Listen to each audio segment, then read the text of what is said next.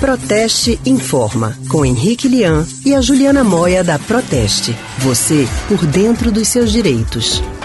A gente fala agora sobre assistência à saúde durante a crise do novo coronavírus. E sobre esse assunto, quem conversa com a gente é a especialista em relações institucionais da Proteste, Juliana Moia. Boa tarde, Juliana. Boa tarde, Leandro. Boa tarde a todos os ouvintes. Boa tarde, Juliana. Tudo bem? Tudo bem, Anne. Boa tarde. Então, Juliana, em meio a esta crise do novo coronavírus, muita gente está apresentando sintomas, até mesmo de um resfriado, de uma gripe, mas a gente não sabe se é resfriado, se é gripe, se pode ser a Covid-19. Então, as pessoas estão procurando atendimento médico para fazer o teste, para saber se está ou não com o vírus.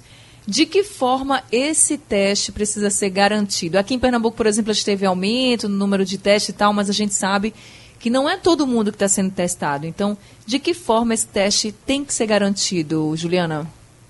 É isso mesmo, Anne. A gente está numa fase um pouquinho confusa e isso acontece em todos os estados brasileiros nesse momento, né? A gente ainda está tentando entender como está essa pandemia aqui no Brasil. É, por um lado, a gente sabe que os nossos governantes, líderes da área de saúde, falam para as pessoas terem cautela, não saírem procurando o hospital todo mundo ao mesmo tempo, né? Senão os hospitais não vão ter capacidade de dar o atendimento devido a quem precisa. Mas, por outro lado, até a Organização Mundial da Saúde tem alertado para o fato de que é preciso fazer cada vez mais testes para as pessoas terem uma ideia real do que, é que tem acontecido.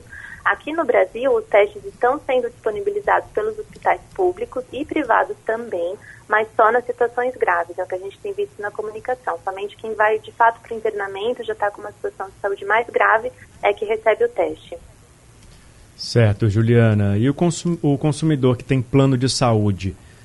ele pode receber atendimento em hospital público ou ele tem que necessariamente ser atendido no hospital particular conveniado ao plano dele?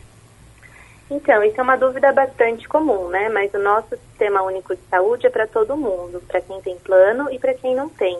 Em algumas cidades até existem hospitais públicos que são referências de atendimento agora durante essa crise do Covid-19 e aí, mesmo quem tem plano, seria, receberia um atendimento mais adequado para essa situação no hospital público, né? Então, o melhor lugar para a pessoa se dirigir vai depender um pouquinho do lugar onde ela mora. É preciso buscar informação a esse respeito antes de procurar o atendimento. E se essa pessoa que tem o plano de saúde não conseguir ser atendido, por exemplo, no hospital que ele sempre vai habitualmente ou que ele costuma ir, o que, que ele pode fazer? Isso tem acontecido na prática, realmente. Uma pessoa está acostumada a ir num determinado hospital, eh, principalmente para atendimento de emergência, mas quando vai ou quando tenta obter informação, percebe que aquele hospital, por exemplo, está destinado só a pacientes com suspeita do, do coronavírus.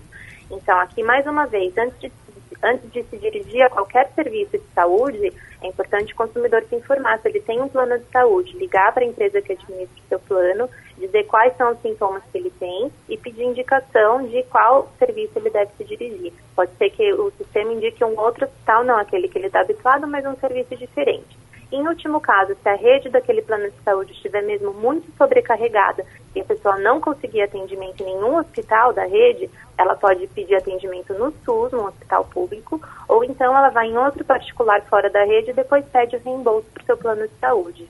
Certo, Juliana. Obrigado, viu, pelas suas informações mais uma vez aqui no Rádio Livre. Eu que agradeço a vocês e até a próxima. Até a próxima. Acabamos de conversar com a especialista em relações institucionais da Proteste, Juliana Moia.